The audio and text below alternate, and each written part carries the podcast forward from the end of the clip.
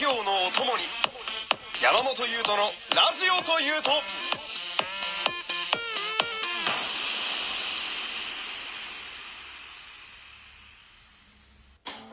山本優斗のラジオというと第33回よろしくお願いします。えー、今日これを撮ってる日にちは5月1日、えー、5月になりましてね。まああの、自宅待機というものを私始めてから、まあちょうど1ヶ月ぐらいになるんですけれど、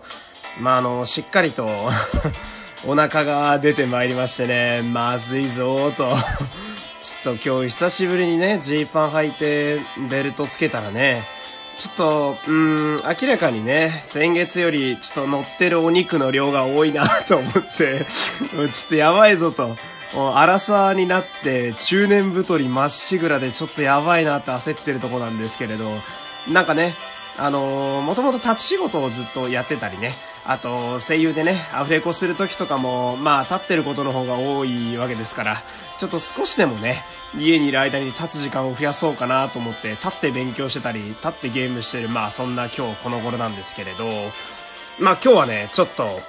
ええー、って思うかもしんないんですけど、まあ、なんかね、高校生の休み時間とか、あの、中二病をこじらした子みたいな話をしたいんですけど、あのー、武器の話をしたくてね、あの、戦う時に持つやつね。っていうのもね、あの、私結構ね、武器について考えるのが好きで、あの、昔ちょろっとだけね、あの、盾とかやってたんですよ。あの、木刀でこう振って切られ役とかがあるみたいなやつ。なんかこう、適当に脳みそでこう武器のことを考えて、その武器のこう盾をね、頭で妄想したりするのが割と好きなんですけど、まあ今日ね、あのー、私の好きな武器の話をしたくてね、その盾とかで考えてる武器ね。で、あのー、皆さんね、総人剣という武器をご存知でしょうか？あのー、まあタイトルに書いたように、あの、宋は双、子の双ね。で、陣は刃。そして剣と書くタイプの武器なんですけど、これは、まあ名前がね、なんというかこう、まあ安定しないというか、いろんな媒体によって名前が違ってて、あの、両方の刃の剣と書いて、まあ、両人剣とか、あと、ダブルセイバーとか、なんかいろんなこう、名前がある、そんな武器なんですけど、この武器にね、こう、並々ならぬロマンを感じましてね。で、まあ、この武器っていうのが、あのこう、剣が一本あって、で、その塚の部分にもう一本刃がついてるタイプの剣です。まあ、なんとなく想像できるかなと思うんですけど、あの、両方に刃がついてる剣ですね。で、あのまあ、いきなりね、ちょっとね、あの、僕がロマンをぶっ壊された話をすると、その、両方に剣がついてるって、やっぱりこう、槍みたいに振り回したりするとかっこいいなとかちょっとね、あの、いい方で妄想してたわけなんですけど、あの、昔盾教室行った時にね、あの、両方に刃がついてるもので盾をすると、あの、どうやったって肘に矢が、あの、刃が刺さるのでね、あの、戦いづらくてしょうがないという話を先生から受けて、まあ、いきなりロマンがぶっ壊されたわけなんですけど、まあ、そんな僕のね、あの、好きな総人権がなんかいくつかあるので、ちょっと話聞いてほしいんですけど、あの、この、両方に刃がある剣っていうのはですね、あの、私が好きな仮面ライダーシリーズだと結構よく出てくるんですよ。で、あの、まあ、何がいいってね、その、大体のパターンが、あの、一本剣があって、もう一本剣をくっつけて合体させるっていうパターンなんですよ。こう変形合体が、あの、すごくしやすい武器なんですね。で、やっぱり変形合体といえばね、男の子のロマンですよ。で僕なんかはね、あのー、まあね、あの、痛いですけれど、未だに心の中はね、少年ですから、やっぱり変形合体する武器なんかはどうやったって好きになるわけです。で、じゃあ我らがヒーロー仮面ライダーをちょっと見てみるとね、あの、まあ、あの、仮面ライダーガイムっていう、あの、鎧武者の仮面ライダーがいて、こいつはですね、最初あの、一本刀を持ってて、で、その刀からね、あの、銃、まあ、銃も撃てるっていう、まあ、銃剣みたいな感じ、あの、なんていうのかな、こう、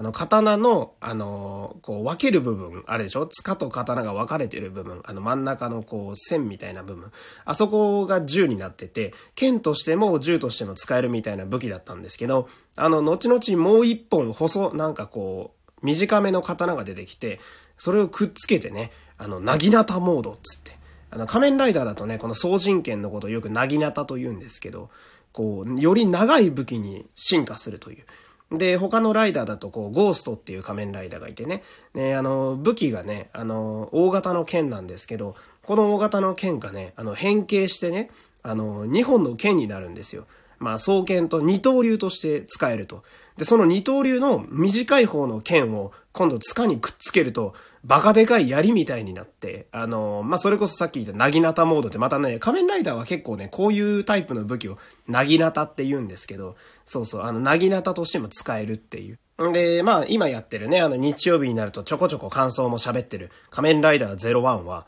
えっ、と、1本目がね、あの、かなり大型の剣を最初から使ってて、で、途中でね、まあ仮面ライダーあるあるなんですけど、あの、暴走するモードになっちゃうんですよね。あの、能力としては強いんだけど、要は怪人をあっさり倒せるんだけど、こう主人公がなかなかこう制御できないっていう、暴走しちゃうっていうモードがあったんですけど、それを直すための特効薬として、なんかあの、とある武器を合体すれば暴走しなくても済むよっていう風に、もう一本剣が出てきたんですよ。で、この剣をもともと持ってる大型剣と合体させて、まあね、あの、例のごとく、なぎなたモードになるわけなんですけど、これもね、もともとでっかい武器にさらにでっかいのがくっついたんで、とてもおもちゃ映えするんですよね。で、まあ、バンダイさんはね、あの仮面ライダーのおもちゃ作ってるバンダイさんは、やっぱその辺抜かりないですから、実際おもちゃで再現しようと思うと、子供どころか大人が見てもね、あの実際おもちゃで合体させると結構な大きさになってくれるんですよ。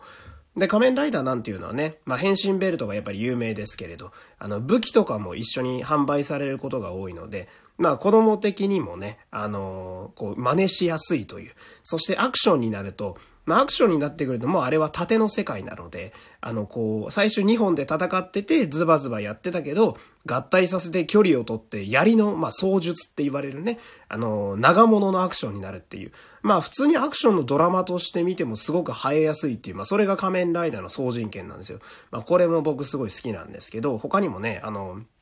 まあ、昨日説明してたあの無双シリーズって、まあ、ゲームの世界のお話ですね。まあ、ゲームの世界だと、あの、実写以上に何でもありの世界なので、まあ、こういう、あの、無茶苦茶なね、合体する武器がよく出てくるんですけど、まあ、昨日言った無双シリーズだとね、あの、総人権やっぱりあって、まあ、三国無双だと、あの、2本の剣、最初2本の剣で戦ってるんだけど、あの、こう、くっつけて1本にするみたいなタイプの総人権が出てきて、で、戦国無双だと、あの、最初、大きめの長刀、まあ、長い刀あの、絵がやたら長い刀を持ってる方が出てくるんですけど、その、普通に戦ってるその長い刀で切ってるだけなんですけどね、その絵の部分から短めの小刀が出てくるっていう、その、刃が絵から生えてくるっていう。